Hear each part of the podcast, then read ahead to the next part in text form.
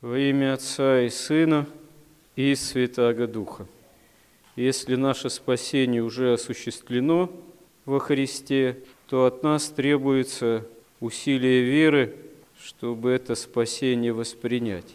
И сама вера, если мы осознаем себя верующими людьми, она является, можно сказать, главным, важнейшим фактором, но здесь есть определенные порой в самосознании самого человека затруднения, что считать действительно верой, потому что очень многие люди себя считают, декларируют верующими, но порой приходится сталкиваться с самыми разными ситуациями, когда ты понимаешь, что у человека, считающего себя христианином, вера, она как раз-таки к христианству имеет относительное отношение, а больше имеет отношение к таким языческим, суеверным проявлениям. Очень часто в храм приходят люди, чем-то взбаламученные, в каком-то страхе.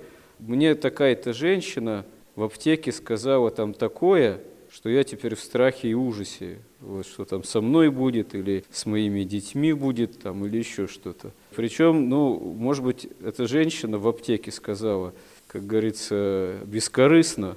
Вот, у нее у самой не знамо, что в голове творится, а может это вообще была мошенница, которая таким образом ставила целью начать деньги, пытаться как-то выцеганить вот, под предлогом, что надо там какую-нибудь диагностику кармы какой-нибудь произвести, там еще чего-нибудь. Сейчас разного рода целители, экстрасенсы, они иногда действуют довольно агрессивно навязывают свои услуги как угодно, пытаясь человека запугать. И если человек пугается, даже считающий себя христианином, то сам вот этот первоначальный испуг, вслед за которым могут быть самые разные следствия, вот, вплоть до обращения там, к магам, колдунам и так далее и тому подобное, это уже свидетельство на самом деле не христианской веры, а именно суеверия. И здесь действительно арифметика довольно простая, что по вере нашей нам и будет дано. Если мы действительно верим во Христа, Спасителя, и что Он над нами властен, и в особенности Он над нами властен, если мы к Нему обращаемся непосредственно, ищем покаянно с Ним общение, ищем исполнения Его евангельских заповедей, то с нами Бог в таком случае, кто против нас? Ну, а если мы доверяем разного рода суетным таким стихиям мира сего окружающего, то тогда может быть все, как говорится, наоборот. Тогда этот мир может над нами взять такую власть, э, что, как говорится, не дай Бог. Потому что если доверять именно вот этому миру окружающему, его стихиям, что там кто сказал, вот разным там приметам, вот там крестик нашел, нашла, или потеряла, или потеряла, или еще чего. Вот. И тут э, начинается такая дурная бесконечность, э, что если в это все иметь веру, то по неволе запутаешься. Вообще э, дьявол, он очень любит человека смутить.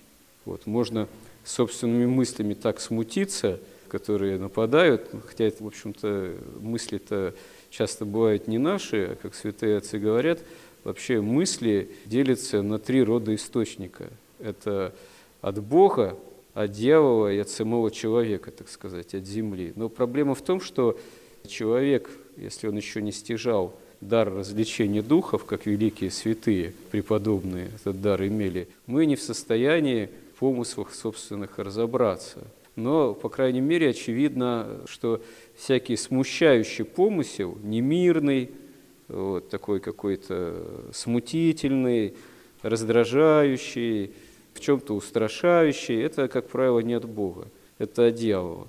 Ну а если эти навязчивые помыслы, такие состояния особенно оказываются, нападают, усиливаются, значит это такая мысленная брань, нападение от дьявола. И следовать им ни в коем случае нельзя – вот, потому что если им следовать, это значит действовать по страсти.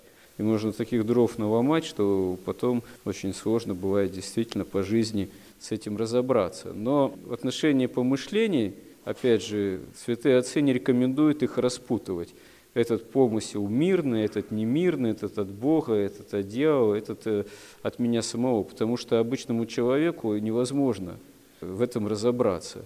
А что делать? Молитвой помыслы отгонять, в особенности всякие нечистые, смущающие, страстные, немирные. Лучше какой-нибудь краткой молитвой, хоть «Господи, помилуй», Иисусовой молитвой, «Господи Иисусе Христе, Сыне Божий, помилуй меня грешного». Если какая другая идет, ну, можно 50-й псалом читать, там «Отче наш».